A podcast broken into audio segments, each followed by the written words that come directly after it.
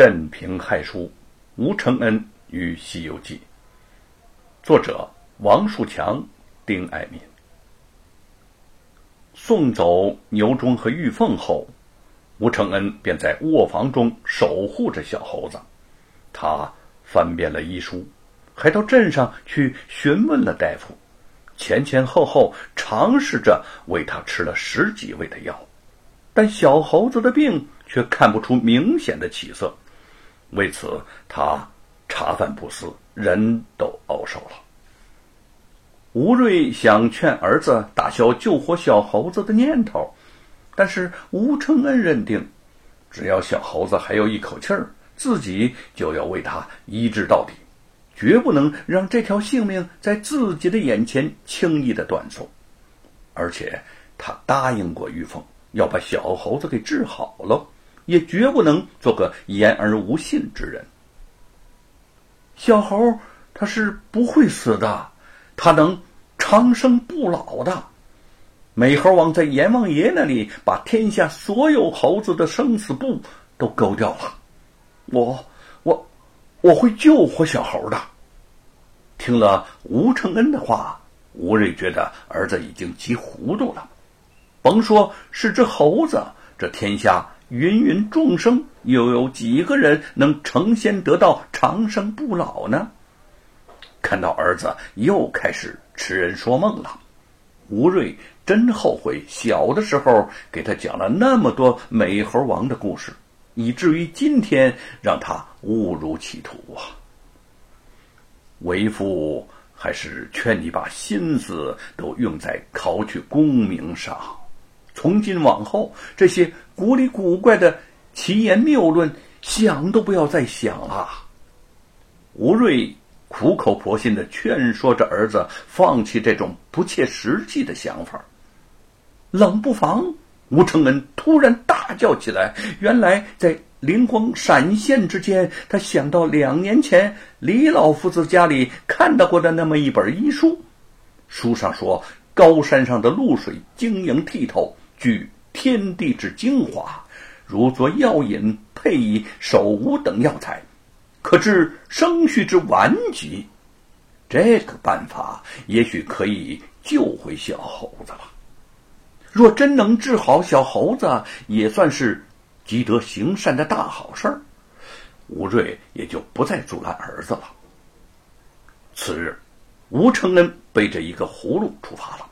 他选的是一座非常陡峭的高山，爬起来殊为不易。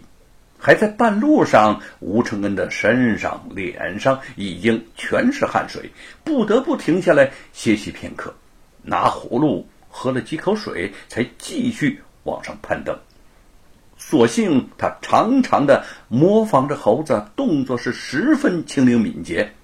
不过爬到山顶也花了他大半天的功夫。等到了可以取露水的地方，已经快到深夜了。夜间本来就寒冷，高山之上更是风寒彻骨。吴承恩倚靠在高山顶上的一块石头上，身子冷得缩成了一团。为了不至于还没挨到天亮就被冻病在这里，他时不时的跳起来活动一下。终于，东方一点点的泛出鱼肚白，天就要亮了。这个时候正是露水最盛的时候，吴承恩站在一棵大树下，手捧葫芦，小心翼翼的接着树叶慢慢滴落下来的露水，直到有足够的露水一滴滴的落进了葫芦里。红日渐渐升起，吴承恩收好葫芦，欣慰的笑出声来。下山的路本来也是很难走的。他却连跑带奔，雀跃异常。回到家里，吴承恩小心的将采来的露水调配成药。他把小猴子轻轻的抱在怀里，将药水放在他的口边，慢慢的灌了下去。只见一只昏迷不醒的小猴子，慢慢的就睁开了眼睛，用那个小爪子轻轻的挠住了。吴承恩的手，他看着吴承恩，灵动的大眼睛中似乎闪动了感激的光芒。小猴子醒了，父亲，小猴子醒了！吴承恩兴奋不已的抚摸着小猴，心头一块大石头终于落地。想到将来有一天再见到玉凤，把小猴子交到他手里，玉凤该有多高兴啊！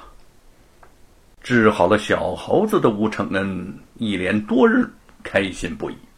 在写书之余，他总会带着小猴子到处散心玩耍，好像要将他生病时错过的时光都要补回来。这一天，他又增加了《西游记》中的一些章节，心满意足的放下了笔，将《西游记》的手稿放到桌子上，便带着小猴子到镇外树林中去玩耍了。在吴承恩。还没有带着小猴子回来的时候，他的书房已经来了一位不速之客。这位不请自来的客人，正是罗万金府中的家丁头贼二。